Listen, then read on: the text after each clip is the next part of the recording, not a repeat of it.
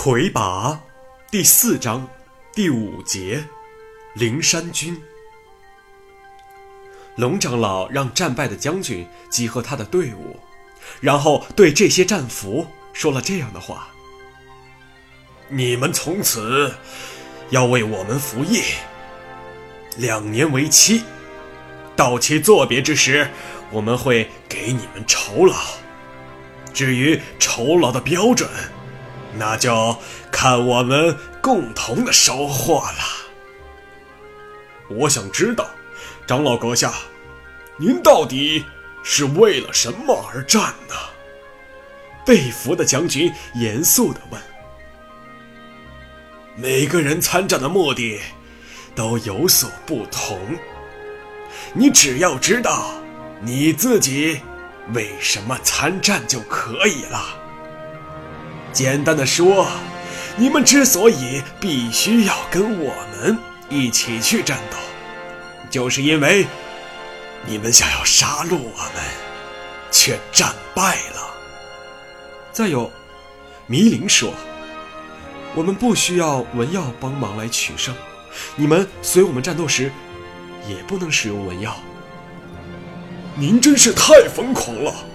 将军惊讶的看着迷灵。告诉你我为什么而战吧，将军！迷林骄傲地喊着：“我就是想和那些有文样的人来比一比，看看谁能战胜我。只要碰到有文样的军队，我就绝不放过。”迷林，迷林，迷林！妖侠们大喊着，表示着强烈的赞同。所有的文耀都被集中在一处，装在一个结实的木箱子里。就像牙医收集他拔掉的牙齿用于展览那样，随部队的炊具、战器一起搬运。这种明显的炫耀行为，对防止编入队部中的正规军战俘逃亡，也起了不错的效果。因为在文耀社会里，没有文耀或是失去文耀的人是无法立足的。这些失去文耀的战败者，除了跟着迷林他们一路走下去，也没有更好的选择。其实，很多灵山人当初就是因为被剥夺了文耀，而不得不走进灵山的。两天后，迷林率部到达有尾郡主城，一路上没有受到任何抵抗。只有到郡府门前的时候，守卫那里的郡卫队出于妖侠的荣誉，摆出了作战阵型。接着，这些士兵困惑地看到一箱文药放在他们面前，而后是迷林和龙长老双双出现。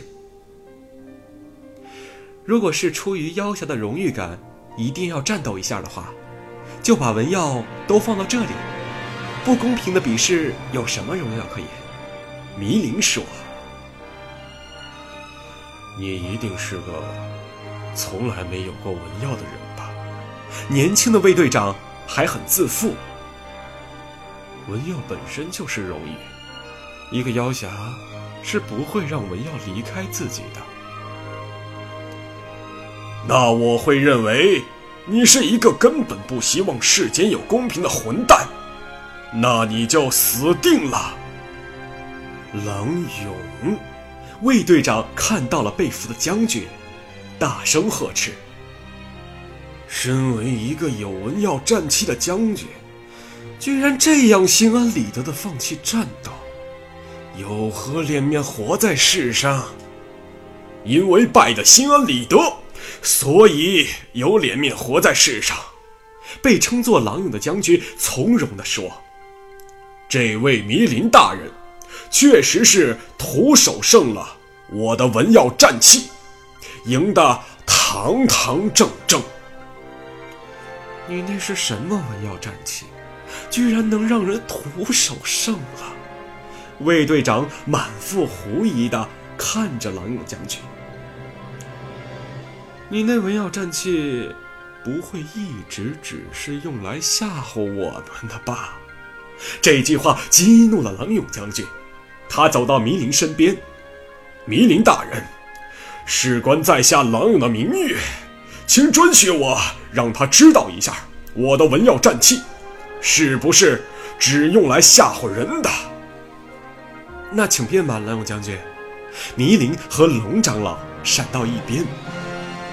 郎勇将军从战器堆里拿起他的文耀战器，走到卫队长面前，按妖侠决斗的方式互相报了姓名，然后交手。只一下，卫队长即被狼将军的文耀战气轰到那郡府的门楼上，门楼的顶子都被强大的脉冲给击飞了。卫队投降了。龙长老和迷离径直走到那郡守堂上，把当时由飞去来送达的那封出自寿国某人笔下的信件，拿给浑身发抖的郡守看。我们只是借道经过这里，你们的大人物主动表示愿意提供帮助，你自己看看吧。郡府的府库被打开了。在补充了军队必需的钱粮之后，弥林把剩余的钱财按功劳的大小分给了同行的妖侠们。郎勇将军也分得了一些。他觉得弥林做事很公平，表示愿意为弥林多做一些事情。